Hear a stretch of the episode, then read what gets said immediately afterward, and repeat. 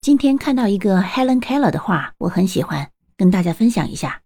他是这么说的：“Character cannot be developed in ease and quiet.